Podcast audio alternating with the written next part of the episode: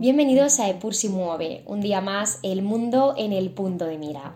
Soy Pilar Rivas y hoy estrenamos la temporada 10 de nuestro podcast, una temporada muy especial para nosotras, no solo por lo redondo que es el número 10 y porque ya vamos a alcanzar muy pronto los 100 episodios, sino porque en esta temporada os traemos una novedad muy interesante una nueva plataforma en la que podréis escuchar todos nuestros episodios desde la temporada 1 y todo lo nuevo que sigamos produciendo en adelante. Como ya sabéis, nosotras estamos en las tradicionales plataformas de podcast como son Spotify, Acast, Apple Podcasts, Podtail, etc.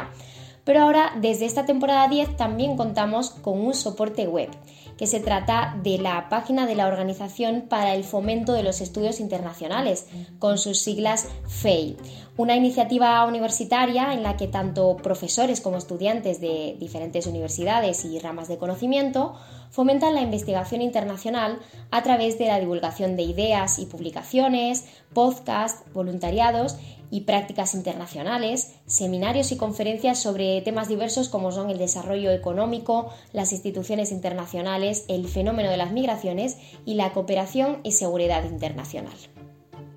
Os dejaremos en la descripción de este episodio el enlace de la página de FEI donde podréis encontrar a Epur si mueve en la pestaña podcast. Y así podéis navegar un poco por la web y ver la fantástica iniciativa que llevan a cabo. Pues bien, después de esta información que quería trasladaros, pasamos a nuestro tema de hoy. Como sabéis, el frío ha apretado en las últimas semanas y por eso me parecía súper adecuado hablaros hoy de saunas. De saunas, sí, tienen que ver con las relaciones internacionales, por lo menos en Finlandia. Y es que los diplomáticos finlandeses llevan años utilizando las saunas como lugar relajado para debatir políticas internacionales y resolver problemas. Esto es lo que ha descubierto el periodista británico de la BBC, James Landale, cuando se ha unido a la nueva sociedad de saunas de la Embajada de Finlandia en Londres, sociedad que ya existe desde hace años en la Embajada de Finlandia en Washington, en Estados Unidos, así como en otras del mundo. Lo cierto es que la diplomacia se manifiesta de maneras muy diversas cumbres internacionales, negociaciones de alto nivel, recepciones, entre otras. Sin embargo, para los diplomáticos finlandeses es esencial también esa forma de ejercer la diplomacia a través de un sencillo ritual. Los contactos son invitados a la embajada, en primer lugar. Se presentan, toman una copa y se cambian. Las mujeres se dirigen solas a la sauna. Cuando acaban, les toca el turno a los hombres, puesto que las saunas no son mixtas. Al final, todos se reúnen para tomar otra copa y comer algo. La base de esta tradición es generar confianza y relaciones amistosas, ya que la sauna crea un buen ambiente para mantener conversaciones francas. El hecho de no ir completamente vestido también ayuda porque descubres que todo el mundo es igual, a pesar de sus títulos o posición social pero como podríamos imaginar, la diplomacia de sauna no funciona en todos los países. Tengamos en cuenta que otras culturas están mucho menos acostumbradas a esa casi desnudez en público. Y por otro lado, a la hora de negociar, para gran parte de las personas es fundamental la percepción que tu homólogo puede tener de ti. Y dicha percepción se apalanca sobre todo en el aspecto físico, la etiqueta y la elegancia que se transmite.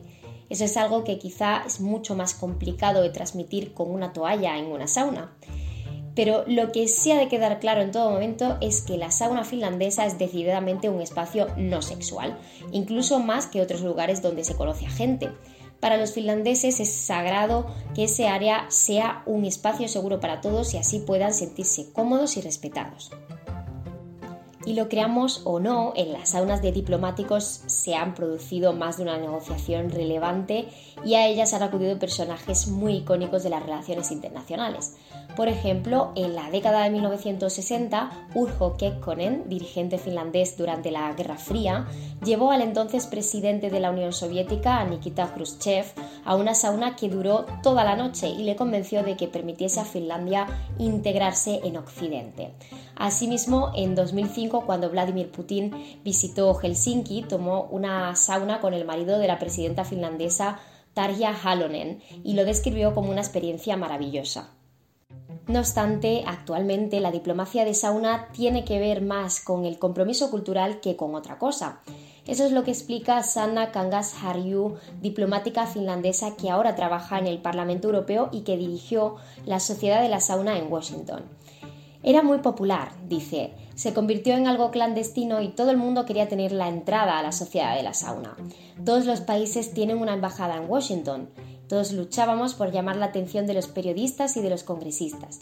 Y una vez que creabas algo a lo que era un poco difícil acceder, solo podíamos invitar a 25 personas una vez al mes, un viernes por la noche, pues querías tener esa entrada.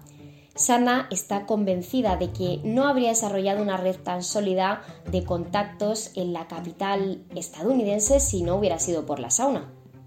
Como hemos visto, los finlandeses han sido capaces de integrar la negociación y la diplomacia en una parte sustancial de su cultura, como es la tradición de la sauna, un aspecto integral del estilo de vida y de la identidad nacional de Finlandia.